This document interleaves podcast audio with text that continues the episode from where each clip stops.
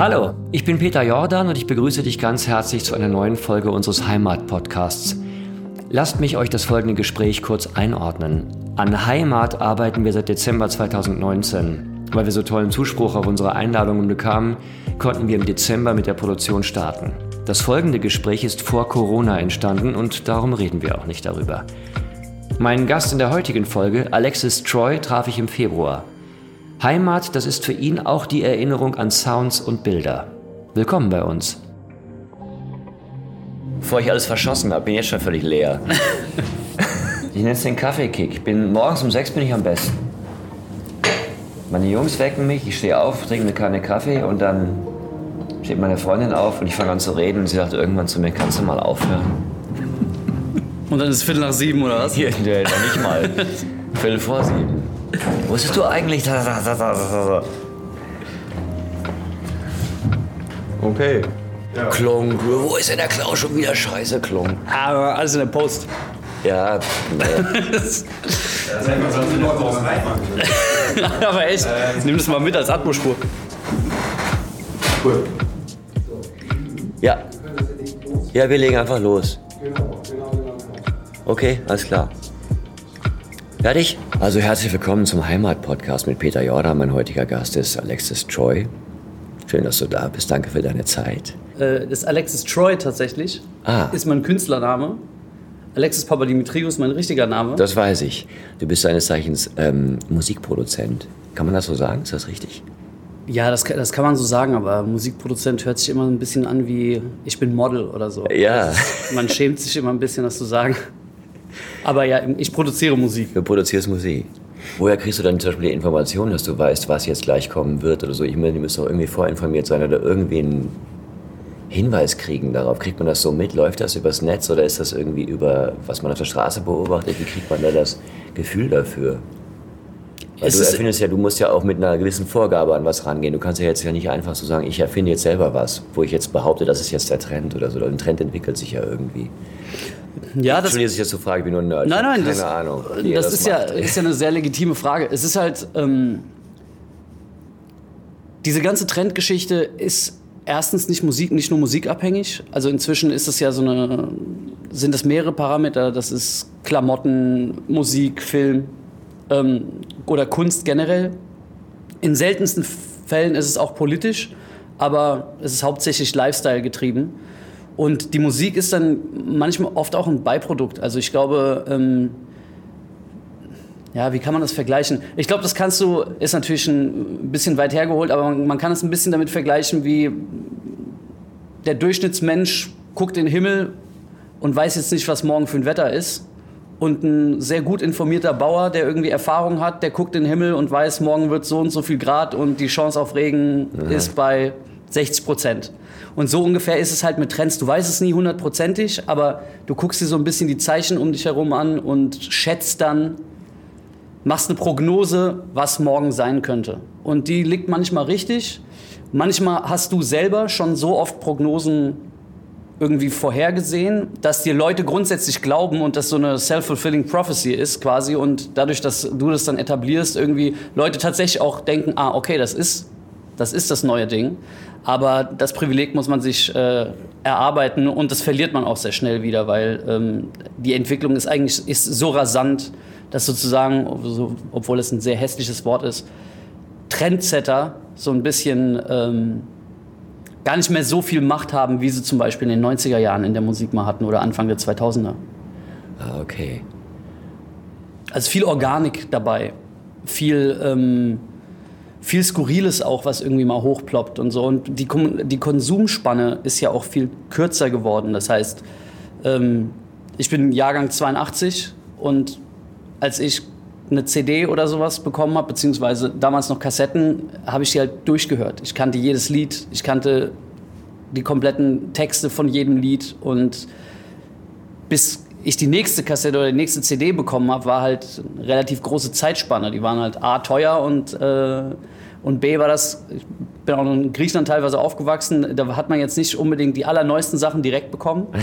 Deshalb hat das immer ein bisschen gedauert und du hast natürlich, hast natürlich da vielleicht eine emotionalere Bindung zu, den, zu dem Medium an sich, aber heute kannst du ja 24 Stunden am Tag konsumieren und du hast immer noch nichts gehört von dem, was du, von dem, wo du eigentlich die Möglichkeit hättest zu hören. Ja, mir geht das auch so. Ich meine, ich will das immer nicht so erwähnen, weil ich immer denke, ich verschrecke dann irgendwelche jüngeren Leute, die das nicht mehr wissen, was das ist. Aber wir haben uns früher natürlich Kassetten immer aufgenommen. Da haben wir einige gebastelt. Wir haben das aufgenommen, Songs von einer Kassette voller Songs. Ich nehme meine Kassette auf mit verschiedenen Sachen. Deswegen hat dieses, was man heute auch so hasst, wenn man Leute fragt, was hörst du? Und jemand sagt alles. Bei uns war das tatsächlich so, weil wir immer alles aufgenommen haben. Wir haben alles zusammen aufgenommen. Da kannte ich ja auch jeden Song auswendig. Schon alles hieß bei uns immer Radio. Ja.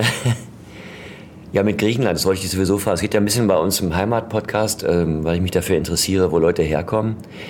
Das muss gar nicht mal so konkret gefasst sein. Manchmal ist es reicht schon, wenn jemanden fragt, wo bist du weg oder so, also wie man bei uns im Ruhrgebiet sagt, und dann geht schon mal eine Dose auf, die ganz interessant ist. Und was ich bei dir total interessant finde, ist, dass du tatsächlich in Frankfurt geboren bist, ist das richtig? Richtig, ja. Und dann nach Griechenland gegangen bist mit deinen Eltern, genau. quasi zurück.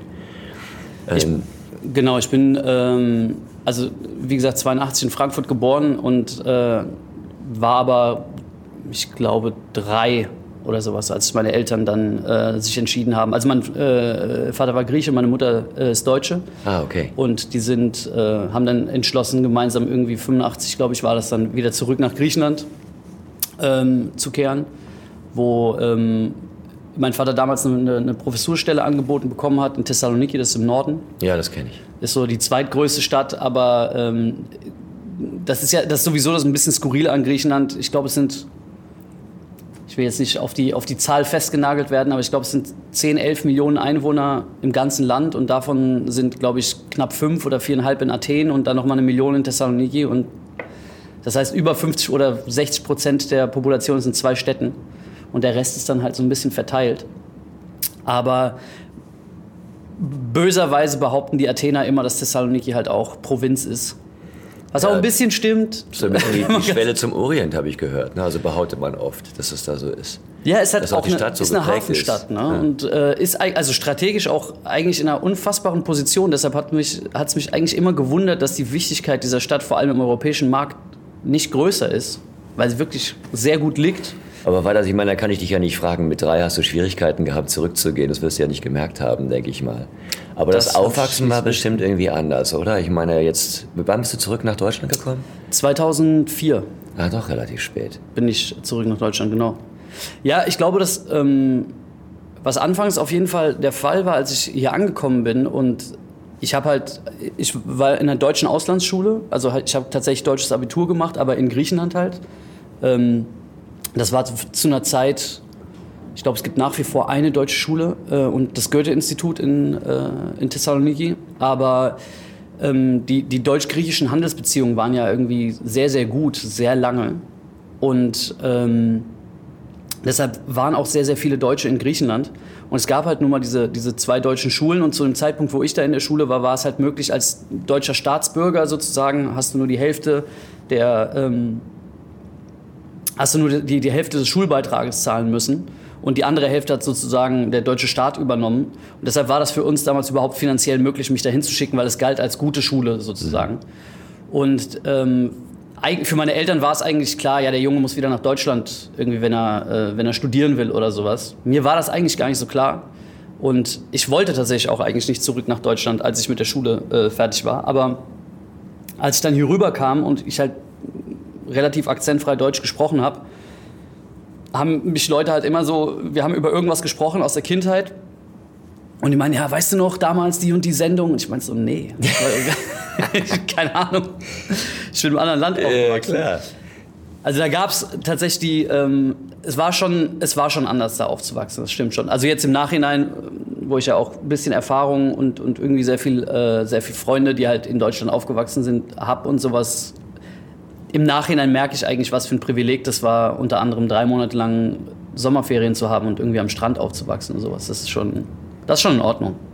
Und wenn ich nach Griechenland kam, waren die Menschen so ernst, auf eine Art und Weise. Auf jeden Fall ernster als in Italien, habe ich mir so ja, gedacht. Und natürlich als Theaterschauspieler ist Griechenland natürlich dann, ne, das die ganze Dramatik, die daherkommt. Epidauros, ne, 9000 Zuschauer, rein akustisch, das ist gar nicht so schlecht.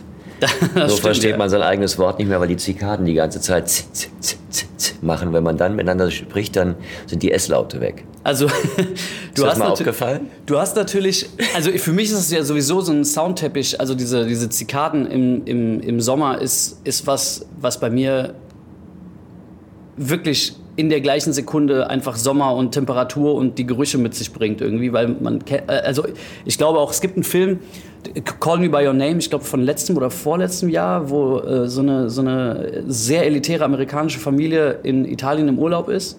Und das ist einer der ersten Filme, ähm, der diese Langweile im Süden einfach im Sommer perfekt, perfekt gekriegt hat. Also dieses, du, also vor allem als Jugendlicher oder, oder als Kind, wo du halt so nach dem Mittagessen sind alle Erwachsenen, haben sich nochmal schlafen gelegt und du hängst halt rum, irgendwie hast du ein bisschen Energie, aber bist halt auch irgendwie so halb träge und liegst halt irgendwo, wo es warm ist und ähm, hörst nur Zikaden oder Meeresrauschen.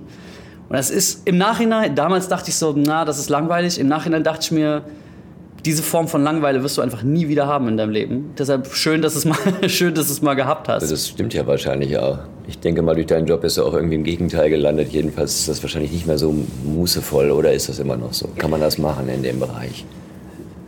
Naja, ich bin, ich empfinde mich als privilegiert, weil ähm, das ein Beruf ist, der, das kannst du eigentlich im Grunde genommen nicht so richtig planen. Also ich glaube, das ist, das ist ähnlich wie Schauspieler werden. Äh, natürlich kannst du irgendwie auf eine Schauspielschule und du kannst dich irgendwie vorbereiten, aber ob du jetzt talentiert genug oder, oder ist ja nicht, also nicht immer Talent. Wobei, also bei der bei Musikproduktion, bei, bei Musikschaffenden generell oder, oder, oder Musikern ist es nicht immer Talent, da ist auch viel Ehrgeiz. Aber ich glaube, ähm, spielt natürlich eine große Rolle das ist halt nie 100% sicher, dass du nur ansatzweise Geld damit verdienst. Ne? Also deshalb glaube ich, ähnelt das ein bisschen der, der Schauspielerei. Da ist, das garantiert dir ja keiner, wenn du auf die Schauspielschule gehst, dass du ein, äh, nee. ein abgesichertes ja. Leben haben wirst irgendwie. Also das eine, was du auf jeden Fall brauchst, ist Talent, weil ähm, du kannst noch so engagiert sein. Es ist wie wenn jemand Witze erzählt, total engagiert und schwitzt dabei und erzählt, den ist aber schlecht, dann ist egal, wie lange er braucht. Du willst nur, dass es vorbei ist. Und dann ist er mit der Pointe endlich draußen und du denkst, Gott sei Dank ist das jetzt vorbei und lass aus Höflichkeit Öffentlichkeit darüber, aber er war nicht gut. Und manche machen das in ganz kurzer Zeit mit dem nötigen Talent und zack, zack ist das raus. Das ist halt das eine, was du brauchst, auf jeden Fall Talent bei uns. Dann brauchst du Fantasie, weil du dir die Rolle nicht vorstellen kannst, kannst du sie auch nicht verkörpern. Wenn du keine Fantasie hast, die hat man oder hat man nicht. Das kann man nicht erklären. Dann hat es auch keinen Sinn. Und wenn du das beides hast, brauchst du dann noch Glück. Es gibt sehr gute Schauspieler in der Provinz, die verdienen halt wenig Geld oder meinetwegen haben auch gar keinen Job, sind aber sehr gut, die haben aber Pech gehabt. Das gibt es natürlich auch. Ja, das gilt, in der, das gilt in der Musikbranche eigentlich genauso. Es ist natürlich auch so eine Sache, ne? ich, ich habe halt mit Leuten hier gesprochen, die auch wiederum hier aufgewachsen sind. Es war hier, also ich glaube, da, da war auch der hauptsächliche Unterschied äh, in, in, in meinem Aufwachsen. Griechenland war halt schon ein Land, wo Musikproduzent kein Job ist. Also natürlich gibt es da auch Musikproduzenten und es gibt auch sehr, sehr, sehr, sehr gute Musiker, ähm, weil Musik auch sehr, super tief verankert ist in der Kultur da. Ähm, aber das ist jetzt kein Job oder sowas, den den dein Kind macht. Ne? Ja, das also, wäre ja bei uns in Deutschland auch so. Ich meine, wenn du sagst, ich werde Musikproduzent, denk mal so, ja klar. Das ist ja wie, wie bei uns bei Schauspielern, das ist keine geschützte Beruf, äh, Berufsbezeichnung, schätze ich mal. Ja, ein Musikproduzent vielleicht nicht direkt, aber es gibt schon, also so Tontechnik zum Beispiel ist sehr respektiert ja. in, in Deutschland und, und Tonmeister zum Beispiel ist schon, schon ein sehr hoch angesehener Job. Ne? Also es gibt auch auf technologischer Ebene gibt es schon Berufsrichtungen, die irgendwie deine Mutter nicht komplett äh, in den Wahnsinn treiben, genau. wenn du da irgendwann mal äh, auftauchst am Und das haben, kann man ja auch studieren, das hast du studiert. Ja, ich habe hab mich ich habe mich irgendwie reingemogelt, damit ich diesen Präfix Ton irgendwo drin habe, wenn ich ganz ehrlich bin. Also ich habe es äh, es gibt ja dieses, äh, diese, dieses äh, ZVS-System, um, um halt einen Studienplatz zu bekommen in Deutschland. Und ich hatte das, äh, ich durfte, halt mit dem deutschen Abitur durfte ich mich äh, dafür, dafür bewerben. Und tatsächlich hatte ich, bevor ich 2004 komplett nach Deutschland zurückgekommen bin, hatte ich einen kleinen Exkurs, wo ich nochmal nach Frankfurt gegangen bin. Das war 2001, direkt nach dem Abitur. Ähm, weil mich meine Eltern halt gefragt haben, ja, was willst du denn jetzt machen? Und äh, ich hatte noch nicht die, ich war noch nicht selbstbewusst genug zu sagen, ich will Musik machen. Und dann meine ich halt, ja, keine Ahnung, dann studiere ich halt BWL in Frankfurt. Und Was ja durchaus passt. Ja, es passt zwar, aber meine Eltern haben sich, also die haben ja auch im Nachhinein gesagt, wir haben uns halt angeguckt in dem Moment und dachten, na, ob das das Richtige ist, aber du hast es so äh, selbstsicher gesagt, dass es jetzt irgendwie deine Entscheidung ist. Und dann bin ich halt nach Frankfurt äh, gezogen, beziehungsweise ähm, habe ein Semester lang bei meinen Großeltern in, im überschaubaren Liederbach am Taunus gelebt. Und es war nicht mein Lebenstraum. Es gibt keine Zikaden dort, aber die Ruhe es ist gibt, doch bestimmt. Keine, es gibt keine Zikaden, ja. Es gibt auch einen sehr schlechten Anschluss an Frankfurt. Deshalb war ich von einem doch sehr äh, starken sozialen Leben in Griechenland plötzlich halt in Frankfurt gefangen und irgendwie kannte keinen. Und BWL war jetzt auch nicht unbedingt das Ding, was ich machen sollte. Und habe dann relativ früh erkannt, dass äh, das wahrscheinlich die falsche Entscheidung war. Bin dann etwas... Äh, mit ein bisschen gebrochenem Ego wieder zurück nach Griechenland und wusste erstmal eigentlich nicht mehr so richtig, was ich machen soll. Und hatte dann wirklich das Glück, und das kann ich äh, nur wiederholen, auch, ähm, auch vielleicht Eltern, die ein bisschen Schwierigkeiten haben mit ihrem talentierten Kind und nicht so wissen, wohin. Ähm, es ist einfach eine gute Idee, wenn, wenn man Leute einfach unterstützt. Und das haben meine Eltern halt damals wirklich gemacht, obwohl die, glaube ich, beide nicht wirklich eine Ahnung hatten, wie man das jetzt schafft. Also wie kommt man jetzt zu, dem, zu Musik oder sowas. Aber ähm, die haben sich tatsächlich Gedanken gemacht mit mir, wie, wie eine Möglichkeit aussehen könnte, um irgendwie das zu machen, was ich machen will. Und dann habe ich halt in Griechenland, ich war dann noch mal zweieinhalb Jahre in Griechenland oder zwei Jahre und habe aber währenddessen äh, dann ein bisschen intensiver Musikunterricht und sowas äh, gemacht. Ich hatte davor schon Klavier- und Gitarrenunterricht, aber eher halt so als Teenager und beziehungsweise es fing mit Klavier an, habe dann irgendwann mal Gitarre angefangen, weil ich Guns N' Roses so toll fand und wollte irgendeinen Metallica-Riff spielen und sowas. Dann Aber kam fängt es nicht so immer an? Ist das nicht so, dass es so anfängt? Dass Dachte du mit ich oder zehn ja. irgendwo mit einer E-Gitarre in deinem Kinderzimmer stehst und versuchst genau das nachzuspielen? Im Grunde genommen schon, aber mich hat, mich hat dieser technologische Aspekt relativ, also dann so im, im, im Teenalter, so 15 oder sowas, dann ich hoffe, ich hoffe, keiner von meinen, äh, meinen alten Schulfreunden hört das. Weil es war damals halt schon schwierig, du hast halt Metal gehört und das war's. Und also es war sowieso schon schwierig, du musstest schon eine bestimmte Band hören oder ein bestimmtes Genre vom Metal. Wenn das, also damals gab es zum Beispiel eine Rivalität zwischen Metallica-Hörern und Iron Maiden-Hörern, was halt völlig lächerlich ist. Aber damals war das halt so. Iron Maiden waren ich die diesen Softies. Film gesehen, Some Kind of Monster, seitdem wundert mich gar nichts mehr. ja, das war da. Das da, ist vielleicht peinlich. Da sind, da sind auch die Idole für mich ein bisschen. Äh, also nicht, weil sie Schwäche gezeigt haben, aber eigentlich, weil, es, weil, weil, weil der eine oder andere auch irgendwie ein egozentrischer, komischer Mensch war. Ey, ich meine, ey, das können wir ja rausschneiden, aber Lars Ulrich, Entschuldigung, was der da für einen Scheiß erzählt hat, dann schleppt er seinen Vater noch an, diesen Freak. Ja, schwierig. Entschuldige, aber als Schauspieler muss ich natürlich immer ein bisschen, ich habe davon immer keine Ahnung. Aber wenn jemand eine schlechte Show macht, macht er eine schlechte Show. Das kann ich erkennen. Egal, das war Musik, schon schwierige Gott, aber, das stimmt. Ja. ja, und das war halt, also es war in der Zeit, wo, das, wo, wo, wo die Fans schon sehr rigoros waren mit dem, was, also vor allem Metallica-Fans waren sehr rigoros oder Metal-Fans grundsätzlich und es gab eine große Szene in Griechenland. Und ich habe, glaube ich, durch eine durch ein Mädel in meiner Klasse, die hat so Eurodance gehört und sowas. Und dann habe ich mir irgendwann CDs von der ausgeliehen, aber unfassbar heimlich und es durfte auch keiner erzählen, dass ich die habe, weil es war eine Schande. aber ähm, habe heimlich diese ganze elektronische Szene dann irgendwie, also diese, ja, das war ja was, keine Ahnung, so der Vorbote von Trance oder was auch immer, ja. oder halt der, der Pop-Arm von Trance. Und bin von da tatsächlich, ich bin von Eurodance in die elektronische Musikszene eingestiegen. Das klingt unfassbar räudig, aber es ist leider die Wahrheit.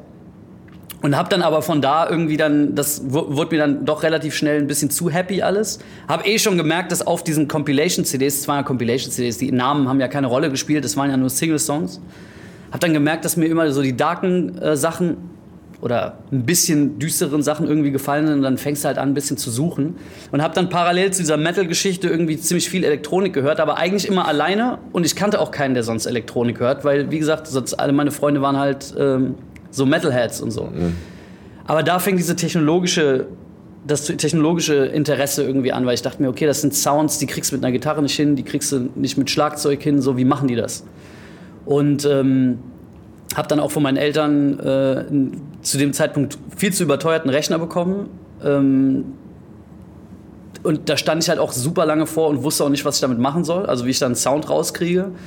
Dann gab es halt damals irgendwie die ersten Soundprogramme, die waren aber unfassbar rudimentär und klangen halt.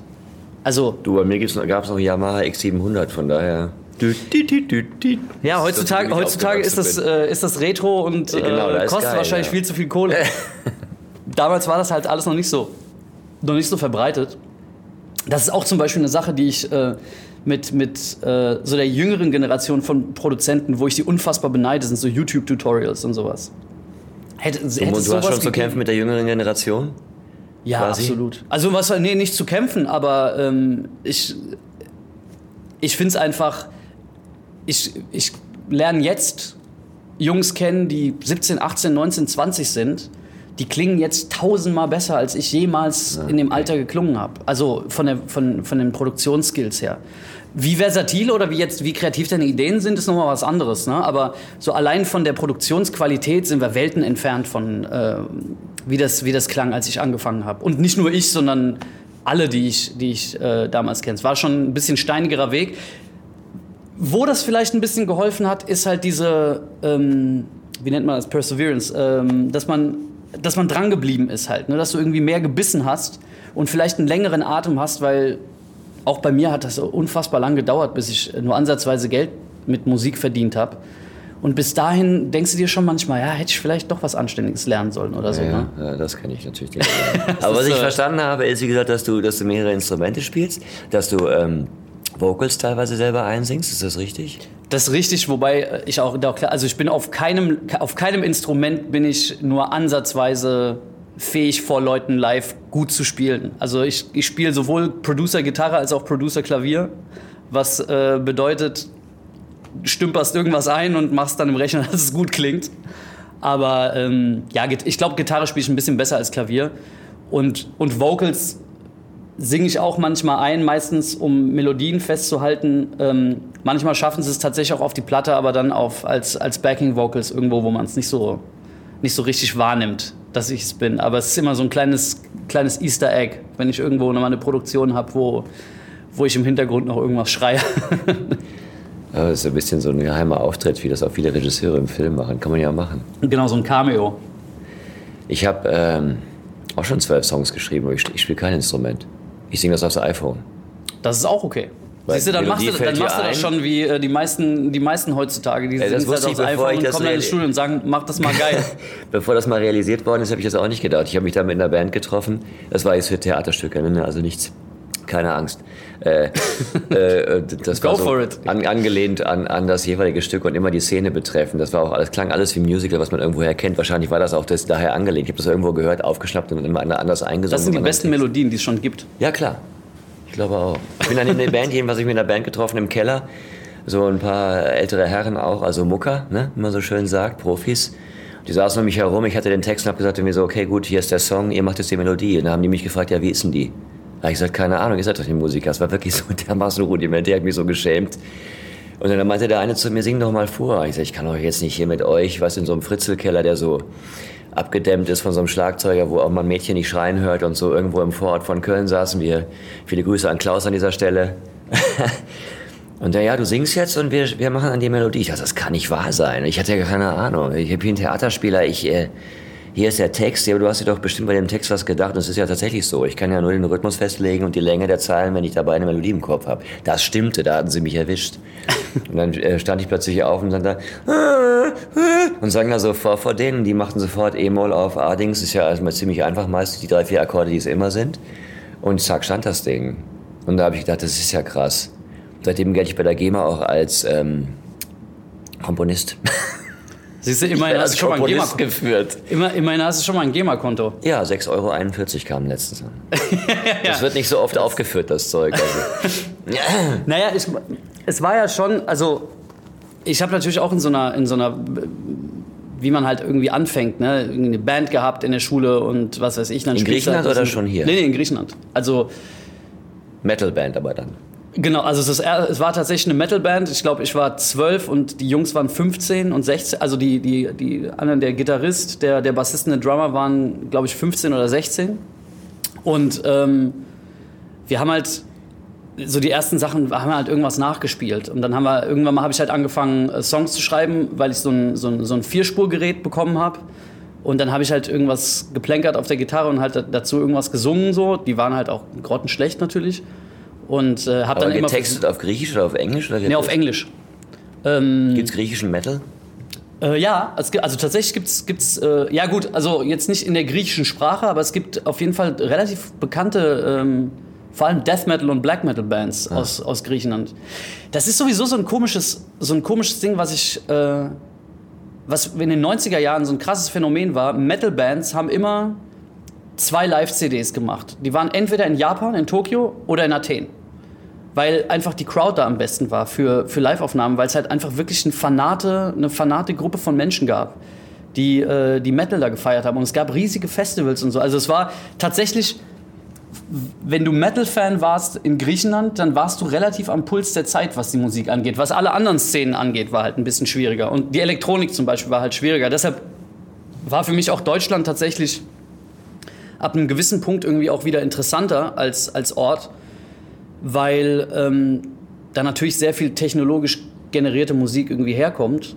Und ähm, das hat mich dann irgendwann mal halt auch fasziniert. Und dann, als ich dann halt gemerkt habe, dass auch viele Hersteller und viele Software- und Hardware-Hersteller irgendwie aus Deutschland kommen, dachte ich mir, ja, aber ich meine, du kannst Deutsch, du bist halb Deutscher, ne? vielleicht ist es das doch der Weg, irgendwie nochmal da reinzukommen und, und, und anzufangen. Und war dann auch, als ich dann hier irgendwann mal angekommen bin und dann irgendwie Leute kennengelernt habe, hatte ich unfassbare Angst und dachte mir, okay, eigentlich muss ich wieder zurück, weil das, das Wissens, das technologische Wissenslevel irgendwie in der Produktion war viel höher als alles, was ich mir davor angeeignet hatte, irgendwie mit den äh, spärlichen Möglichkeiten, die ich hatte.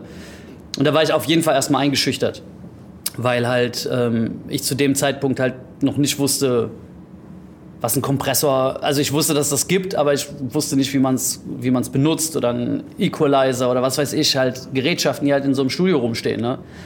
Und dann dachte ich mir auch, Mann, du eigentlich schrammelst dir ein bisschen auf der Gitarre rum und machst halt irgendwie ein paar Beats auf dem Computer, bist dir sicher, dass, es, dass du hier mit den, mit, den, mit den großen Jungs mitspielen willst oder kannst. Aber zehn Jahre später bin ich halt immer noch hier. Nee, Quatsch, das ist Dann halt viel länger. mit den. Aufgaben, 16. denke ich ja auch. Ne? Ich meine, wenn, wie gesagt, go for it. Wenn du es nicht machst, dann kannst du es ja nicht rausfinden. Ja, aber diese, also ich glaube, diese, diese, diese Angst vom, vom, vom, vom Versagen oder sowas ist da ja schon ein relativ großer, äh, dunkler Berg, der da manchmal vor einem steht. Und natürlich siehst du auch, ich weiß nicht, wie das bei dir war, aber du hast ja natürlich auch Leute, mit denen du dann irgendwie aufgewachsen bist und von denen du hörst, wie die sich entwickelt haben oder was die machen. Und die sind dann sehr zielstrebig in einem, in einem äh, Ingenieurstudiengang oder, oder Juristen oder was auch immer. Während die studieren und du dich noch so findest, geht es noch, weil du denkst ja, okay, die haben keine Kohle, ich habe keine Kohle. Irgendwie herrscht da noch eine Gleichheit. Wo es dann schwierig wird, ist, wenn die ersten anfangen, fertig zu sein mit der Uni und anfangen, echte Jobs zu haben und ähm, irgendwie sich tatsächlich nicht Gedanken machen müssen, wo sie Mittag essen und so. Und dann denkst du, ah, scheiße, war das die richtige, war das doch die richtige Entscheidung? Ja, das hat ja mit unserem Podcast auch zu tun, mit der Heimat. Also, dass du wirklich dann die Leute dann äh, aus der Vergangenheit so mitnimmst. Ne? Und wenn du die wieder triffst, dass du dann irgendwie auch Zweifel kriegst. Das ist ja so. Tatsächlich. Na klar, das ging mir natürlich auch so. Also dann schon mal meine Eltern, wenn du denen dann erzählst, ich will Schauspieler werden. Das ist natürlich ein Problem. Also das ist dann eher ein Problem. Also, Ja, die das- wollten natürlich, dass ich Arzt werde, weil ich ja schon halb Arzt war auf eine Art. Ne? Das ist ja noch schlimmer. Ja, natürlich. Das heißt, du, hast ja, du warst ja kurz vor anständig gerade. Genau. Meine Mutter hat angefangen zu weinen und mein Vater hat mich in den Hintern getreten. Der wiederum Krankenpfleger war. Der wollte auch nicht, dass ich Arzt werde, weil er meinte, er kennt viele Ärzte, das ist so stressig als Job, mach das nicht. Werd doch Krankenpfleger, mach eine Lehre, mach einen ganz einfachen Job, weil dieses jahrelange Studieren und dann dieser Dienstplan, den die haben, die sind alle schlecht drauf, die nehmen alle Medikamente, um das zu schaffen, mach das nicht. Und als ich dann sagte, okay, ich mach's nicht, ich werde jetzt Schauspieler, dann hat er auch gesagt, das habe ich jetzt so nicht gemeint. Nee, das ist klar. Also das, das, das hat man ja immer. Man hofft ja, dass man irgendwie durchkommt damit. Ich meine, du bist ja, äh, was das betrifft, durchaus Künstler. Du hast ein Talent. Du hast natürlich Glück gehabt, dass du das irgendwie umsetzen konntest. Ne? Nur das ist halt nicht safe, dass das wirklich passiert. Ich habe letztens äh, einen, einen Po- Podcast gehört von Mark Maron, das ist ein äh, relativ großer Podcast aus den Staaten und er selber ist auch Schauspieler und der hat halt erzählt, wie er irgendwie auf dieser Vanity Fair Party war nach den Oscars. Und wie dann halt so ein, so ein Big-Time-Producer, der auch schon seit ich weiß nicht wie vielen Jahrzehnten irgendwie da produziert, ähm, gesagt hat, ja, die Oscar war scheiße. War scheiß Veranstaltung, irgendwie scheiß Leute. Jedes Jahr wird jedes Jahr schlechter. Und so höre ich das, also ich war nur einmal auf dem Echo, auf dem letzten, ähm, aber von, so höre ich das so von Leuten aus der Industrie, die halt immer, die mosern halt immer über alles.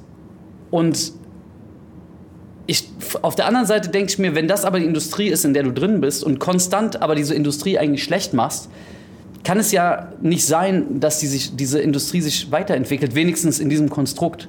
Und ich glaube schon, dass ich bin auch jemand, der sich über viele Sachen ärgert in Deutschland, was, was die Musik angeht und vielleicht, dass, dass halt manche Sachen nicht so verstanden werden oder dass das ähm, grundsätzlich die, die Qualität an Musik, die vielleicht, die vielleicht in den Charts ist, nicht immer die ist, die ich mir wünschen würde.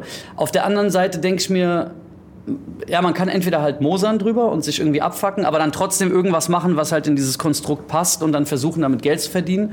Oder du versuchst halt irgendwie deinen klitzekleinen Obolus dazuzugeben, dass es sich vielleicht ein bisschen ändert oder dass vielleicht ähm, eine, eine, kleine Gruppe von Menschen irgendwie das, das entdeckt, was du da machst und das irgendwie gut findet. Ne? Und ähm, da, da bist du natürlich als Musikproduzent, hast du da insofern das Privileg, dass ich stehe auf keiner Bühne, mich kennt kein Mensch. Ne? Das heißt, ich kann, ich kann viel versatiler auch in so ändernden Trends oder sowas mich, mich, mich adaptieren und irgendwie Musik machen, weil es mir auch Spaß macht, in, in verschiedenen Genres unterwegs zu sein.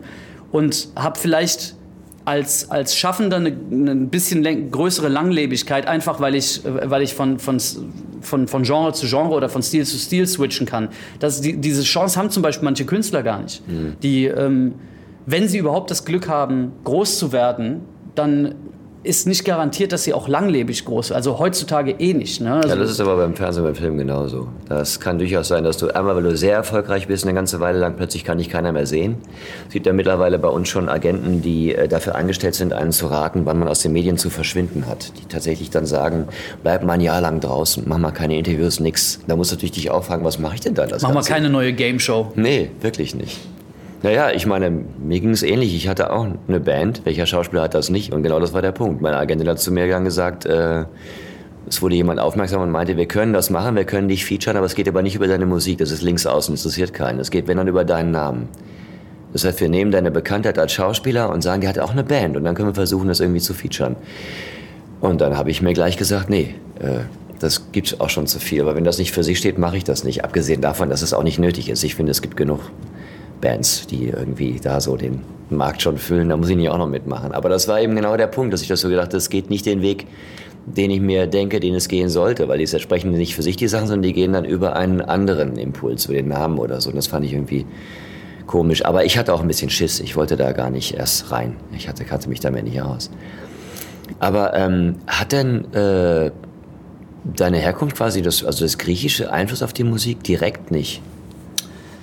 Kannst du nicht sagen, dass das irgendwie. Also ich, glaub, ich, ich glaube nicht, dass es, dass es dass es nur griechisch ist. Ich meine, man muss ja, ja auch dazu Tonleiter sagen, oder keine Ahnung, also Charakter der Musik teilweise. Man muss ja, man, ich wollte gerade sagen, man muss ja dazu sagen, dass Griechenland und, und ähm, griechische Musik ja tatsächlich super viele Parallelen zu, zu arabischer Musik auch hat. Ne?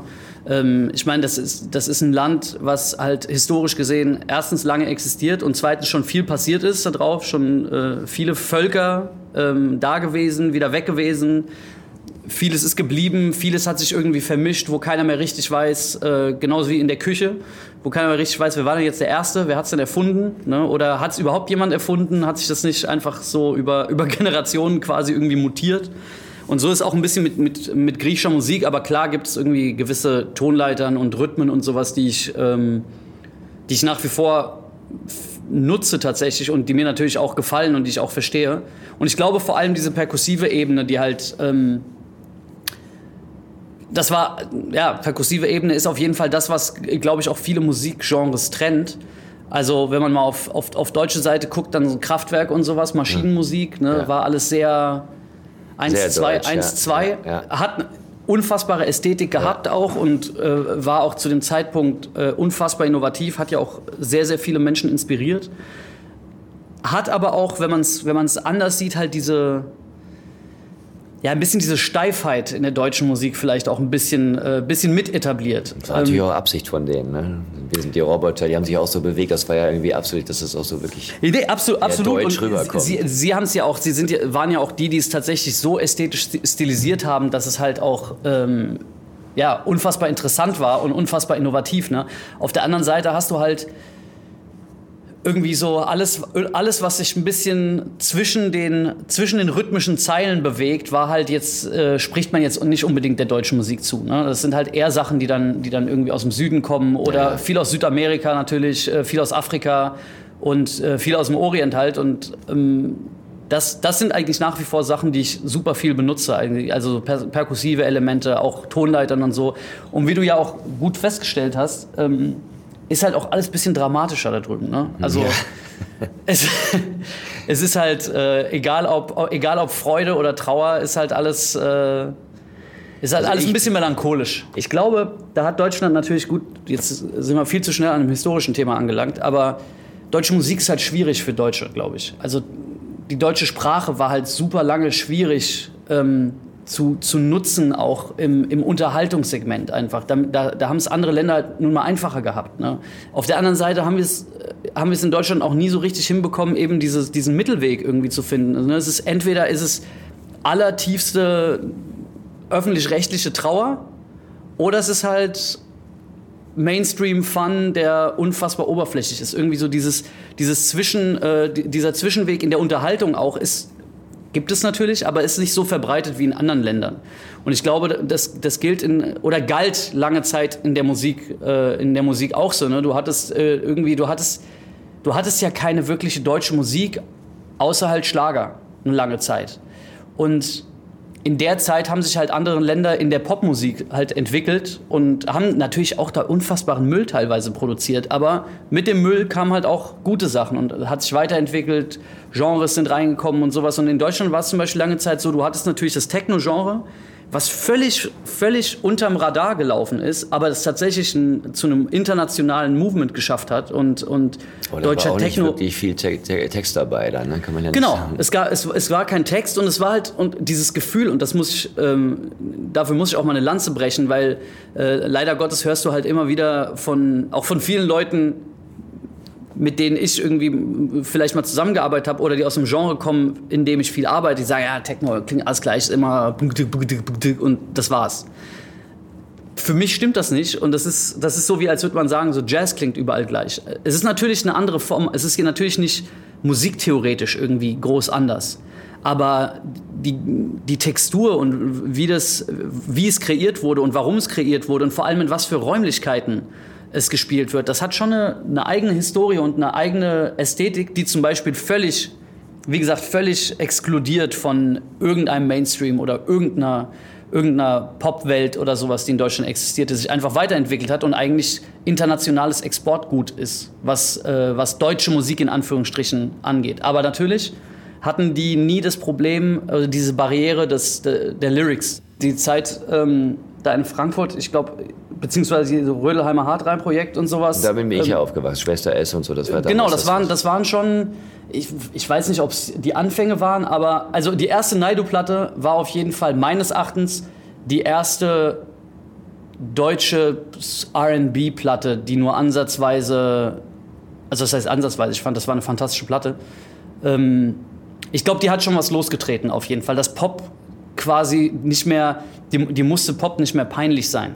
Mhm. Ähm, weil es hatte, das hatte Tiefe, das hatte irgendwie Melancholie, das hatte, weiß ich nicht, Schmerz, aber halt auch große Wörter, aber auf der anderen Seite dann auch irgendwie sehr Understatement in den Produktionen, äh, war nicht viel drin, ne? es, war nicht, äh, es war nicht überall diese Schrammelgitarren drin und sowas, war viel Fläche und so, da hatte, ähm, ich glaube, Moses Pelham hat das äh, zum, zum, zum Großteil produziert.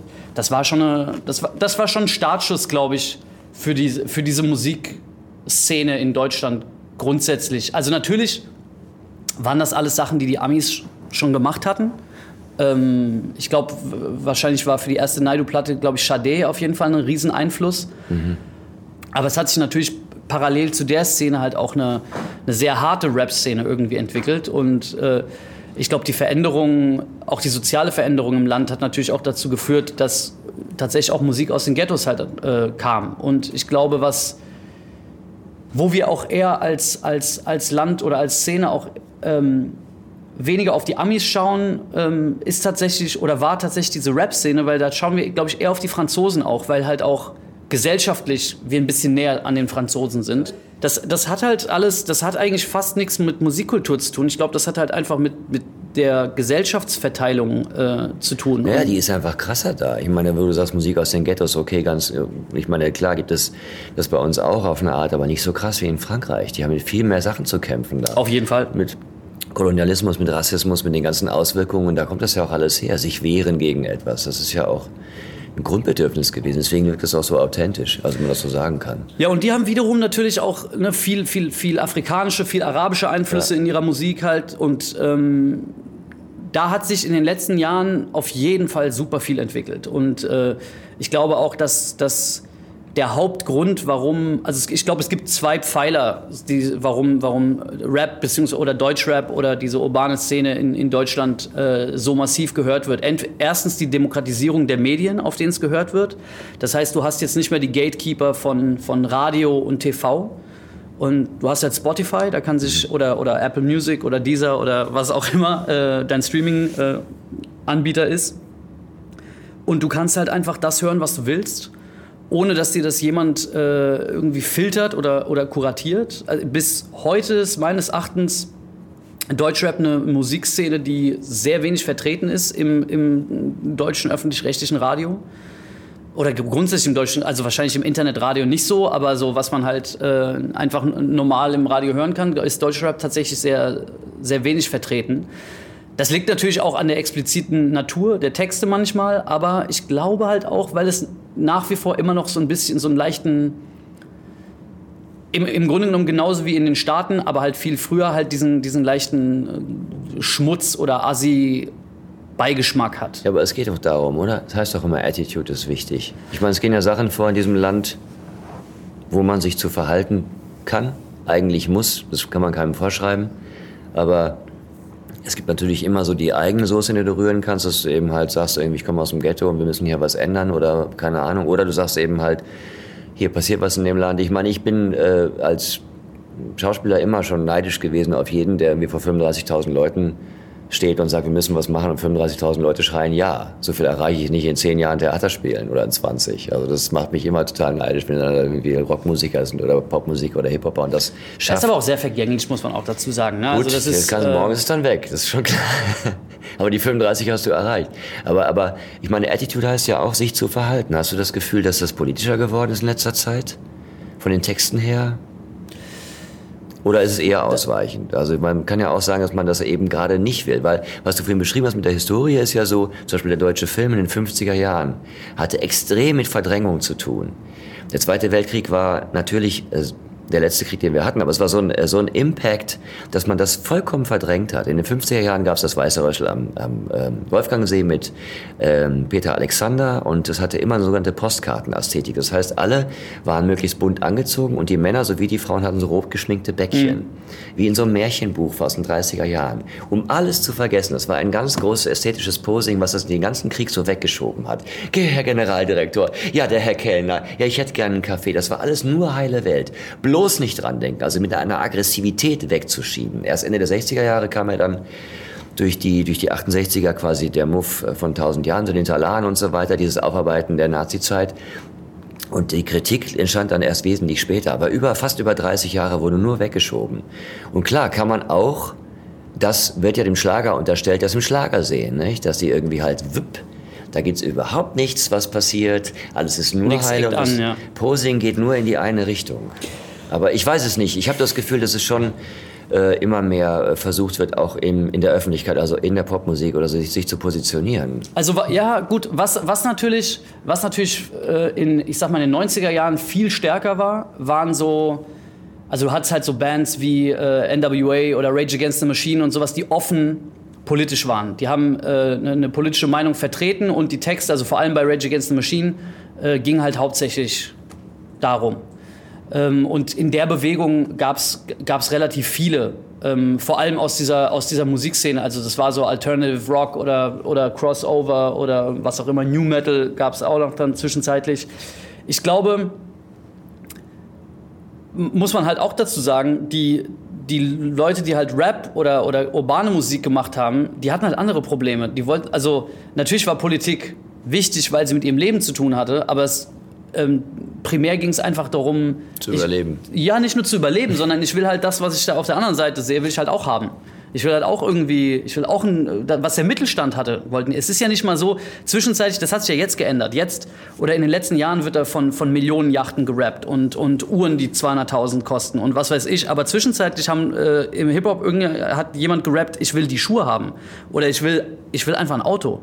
Irgendein Auto. Es geht gar nicht darum, dass es ein teures ist sondern ich, also vor allem in Amerika, ich gucke mir den Mittelstand an und irgendwie das Reihenhaus und das will ich halt auch haben. Ich will aus den Projects raus. Und dieser Hunger hat dich dann natürlich dazu gebracht, dass du dass du nicht politisch warst, sondern du warst, also natürlich warst du politisch, weil du ja eine politische aus, aus einer politischen Situation raus, heraus gehandelt hast, aber du hast nicht so von oben herab philosophisch äh, mhm. über die Linke oder über die Rechte debattiert und was macht das denn mit einem und historisch und was weiß ich und sondern du hast halt aus deiner Ich-Perspektive, in der du halt warst, einfach erzählt, wie es war. Und das ist ein Politikum, was aber natürlich nicht kein, kein wissenschaftliches Politikum ist oder sowas. Ne? Aber insofern war das schon eine politische Musik. Ich glaube aber, dass vor allem in den letzten Jahren natürlich ähm, sich durch diese politischen Auseinandersetzungen und, und äh, rechts und links und Dazugehörigkeit und sowas viele, vor allem Kids, sich irgendwie denken, boah, das ist mir alles zu, das ist mir alles zu abstrakt irgendwie. Ich brauche das, das, das hat so wenig mit mir, mit meinem Leben zu tun, mit meinem alltäglichen Schwierigkeiten, mit meinen Ängsten, mit, keine Ahnung, ich, äh, was ich erreichen will. Im, auch im ganz simplen Fall muss man ja auch ganz klar sagen, ich meine, ich war, ich bin im Haushalt aufgewachsen, der schon sehr politisch war. Äh, mein Vater war äh, irgendwie Soziologe und ist die Tagesthemen waren das, das, Thema jeden Tag. Er hat viel zu früh mit mir angefangen, als wäre ich ein super informierter Erwachsener. Und ich glaube, ich war fünf oder sowas.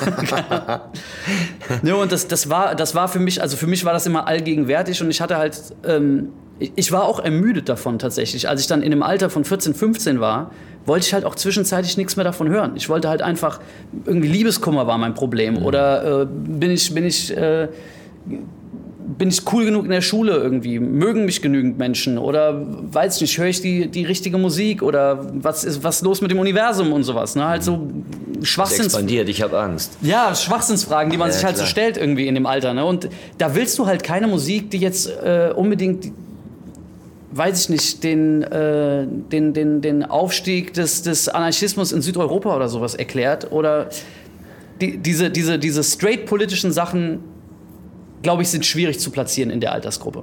Ich glaube, man wünscht sich das ein bisschen, oder die Älteren wünschen sich so. Also ein Vorwurf, der natürlich von zum Beispiel vom, von der Generation meines Vaters immer kam, war so: Ihr engagiert, ihr geht gar nicht mehr auf die Straße. Wir waren auf der Straße, wir haben irgendwie gegen, äh, wir hatten Aufstände gegen Sachen gemacht. Ihr seid jetzt nur noch Schafe, ihr, ihr macht einfach nur mit. Manch, du hast auf, auf vielen Ebenen hast du recht. Auf der anderen Seite war eure Generation dann irgendwann mal haben diese ganze Scheiße mitgemacht waren in der Studentenbewegung, haben dann aber was studiert und als sie dann fertig waren, hatten die einen scheiß Job. Innerhalb von einem Monat in dem, was sie studiert haben. Das, das, die Existenzängste, die meine Generation hat, die natürlich, also verstehe mich nicht falsch, wir hatten unfassbare Privilegien auf politischer Ebene. Wir, hatten, wir mussten keinen Krieg durchleben, mhm. äh, wir hatten was zu essen, also unfassbare Privilegien.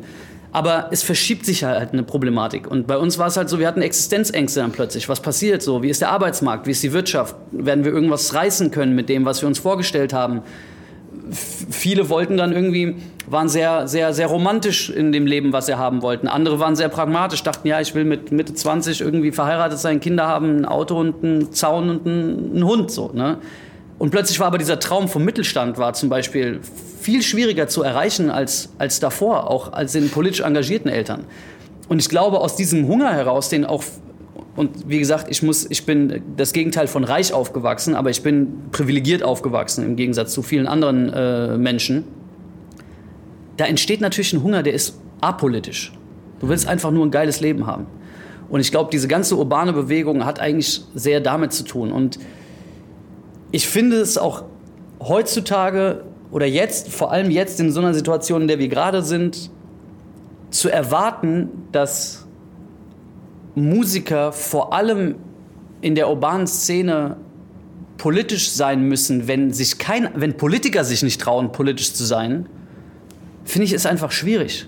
Also wenn die Leute, die sich damit beschäftigen, Angst haben, Stellung zu zeigen, warum erwartest du dann das von jemandem, der Unterhaltung macht und der vielleicht auch, muss man ja auch ganz ehrlich sagen, vielleicht auch natürlich abhängig ist von, äh, von, von der Gruppe von Menschen, die ihn halt hören. Weil viele Leute hören jemand, also mir ging es zum Beispiel, ich weiß nicht, wie es dir damit ging, ähm, ich hatte zwischenzeitlich echt Schwierigkeiten, als diese, diese komplette MeToo-Kampagne irgendwie rauskam, wo ich gemerkt habe, dass viele Leute, die ich künstlerisch verehre, halt massive Arschlöcher sind einfach. Mhm. Und ich dachte mir, scheiße, was mache ich jetzt mit der Kunst? Mhm. Gucke ich mir House of Cards jetzt nochmal an? Mhm. Ich finde es nach wie vor eine geile Serie. Ich finde nach wie vor einen krassen Schauspieler.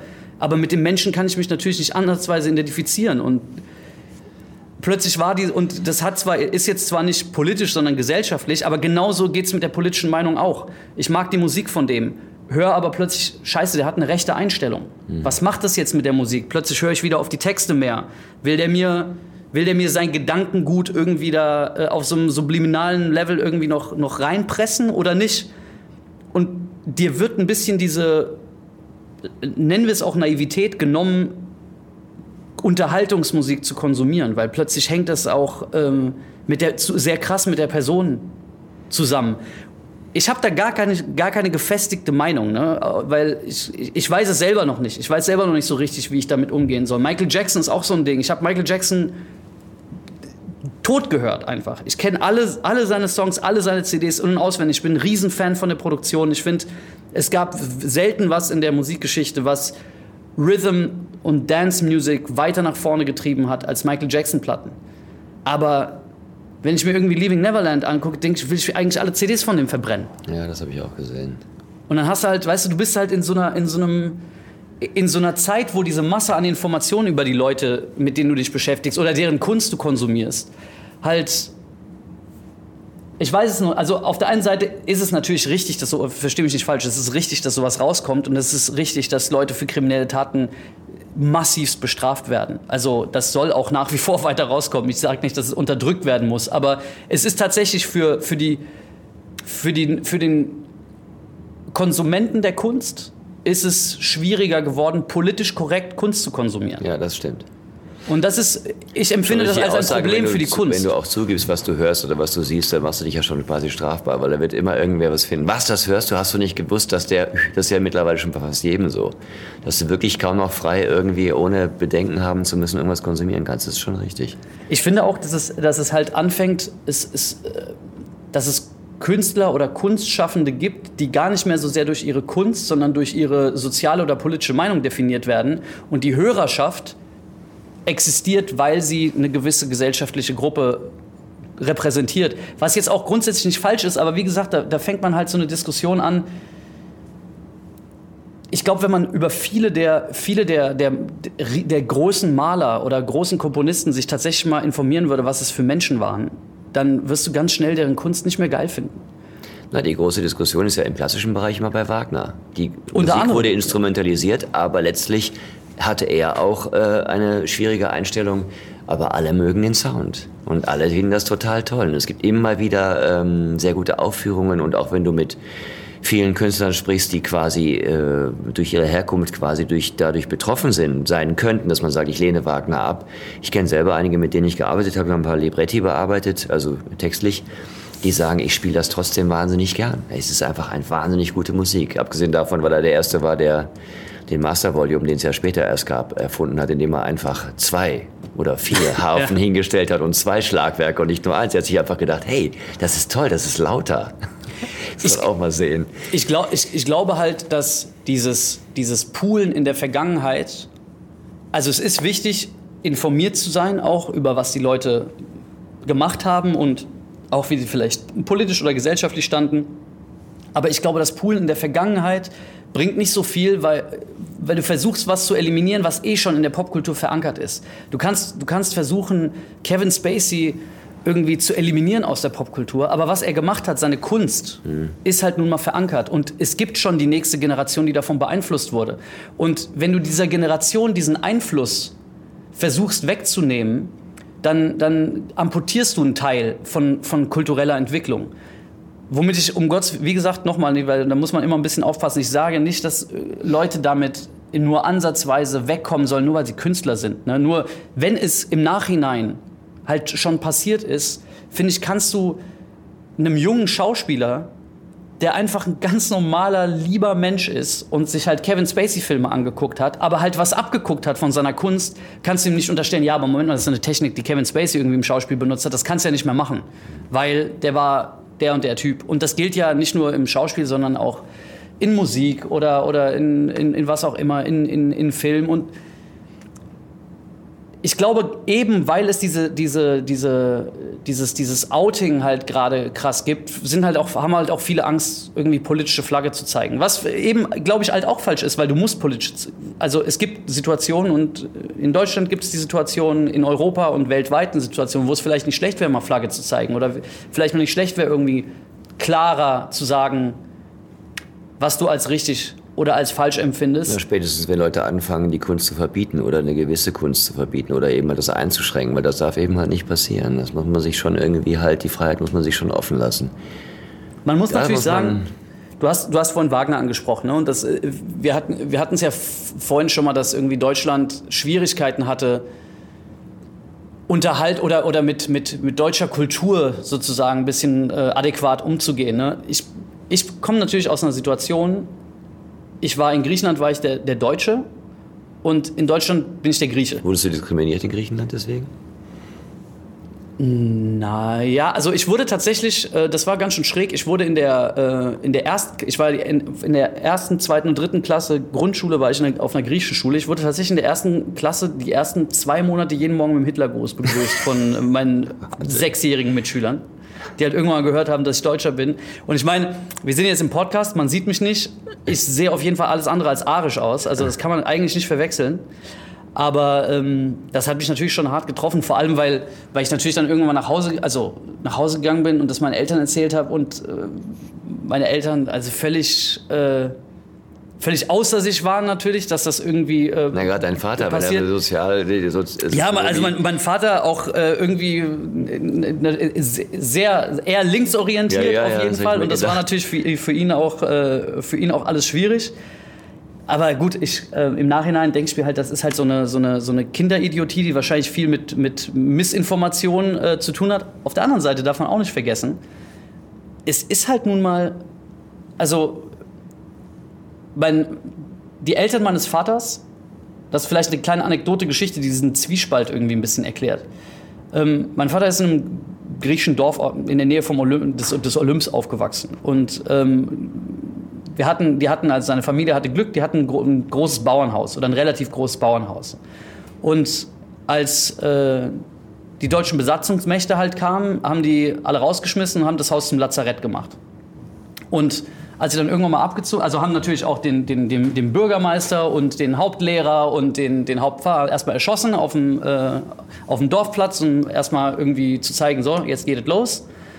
Und damit auch alle wissen, äh, was ab jetzt passiert. Und dann hatte halt meine, meine Großmutter und mein, äh, mein Großvater ist direkt geflüchtet, der ist in, die, in, die, in den Widerstand quasi, in die Berge geflüchtet. Und meine Großmutter musste halt äh, sozusagen im Lazarett helfen. Und als dann irgendwann mal ähm,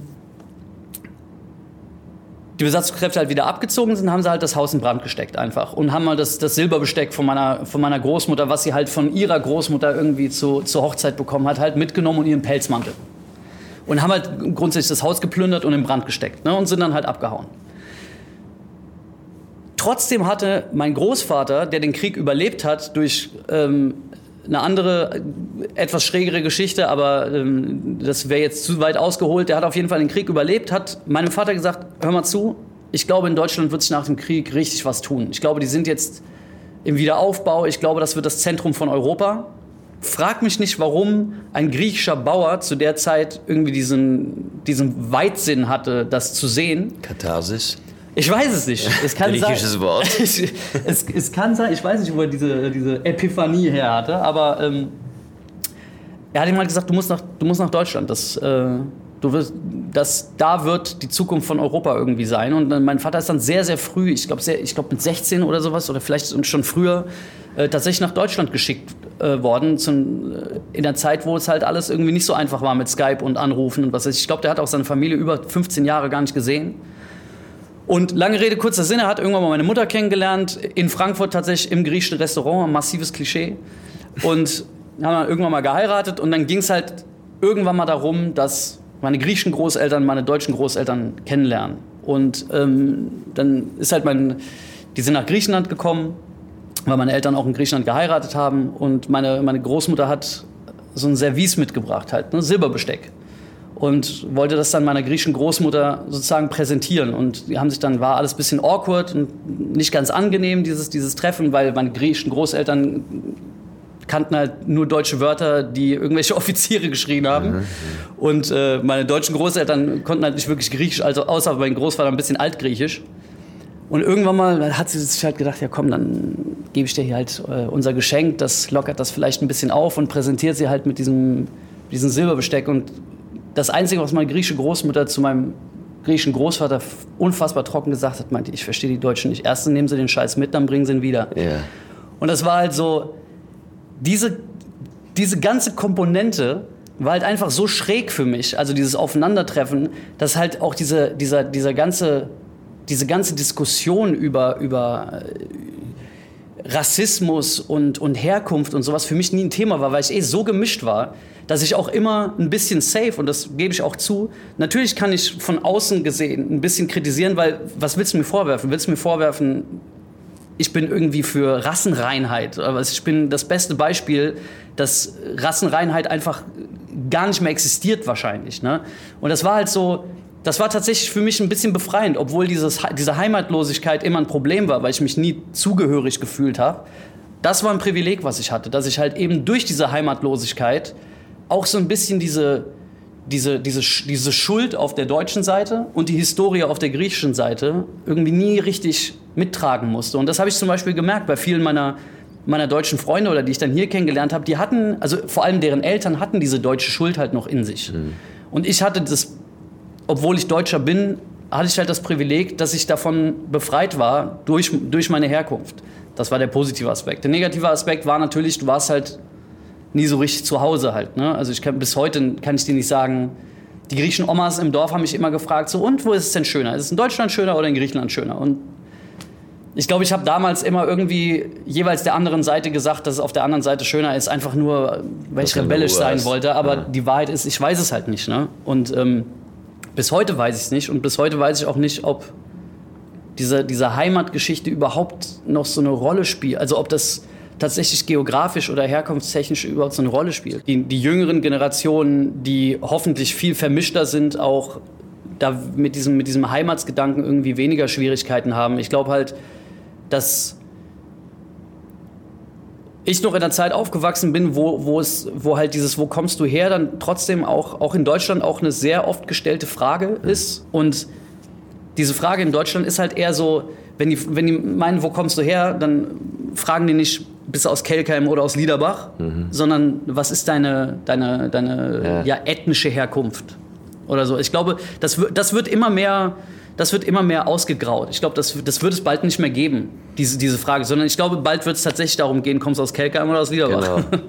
Das dauert bei uns noch ein bisschen. Durch die Musik oder eben halt auch ohne Sprache, also Techno und so weiter, immer international gehen kann. Und als überzeugter Europäer muss man sich natürlich immer daran orientieren, was alles öffnet. Das ist halt wichtig, dass man das weiß. Und das finde ich zum Beispiel bei der Musik ganz großartig, dass das geht. Ja, du hattest ja, also ich glaube, ähm, das, das ist tatsächlich ein super interessantes politisches Thema, was, was, was Rap zum Beispiel angeht. Es gab ja irgendwann mal, wurde von Dr. Dre, der ein Schwarzer ist, Eminem auf die Bühne der, der internationalen Musikszene irgendwie gebracht. Der halt ein, ein, weißer Junge aus einem sehr, sehr schlechten äh, Viertel war, der unfassbar arm aufgewachsen ist und plötzlich gerappt hat wie ein junger Gott.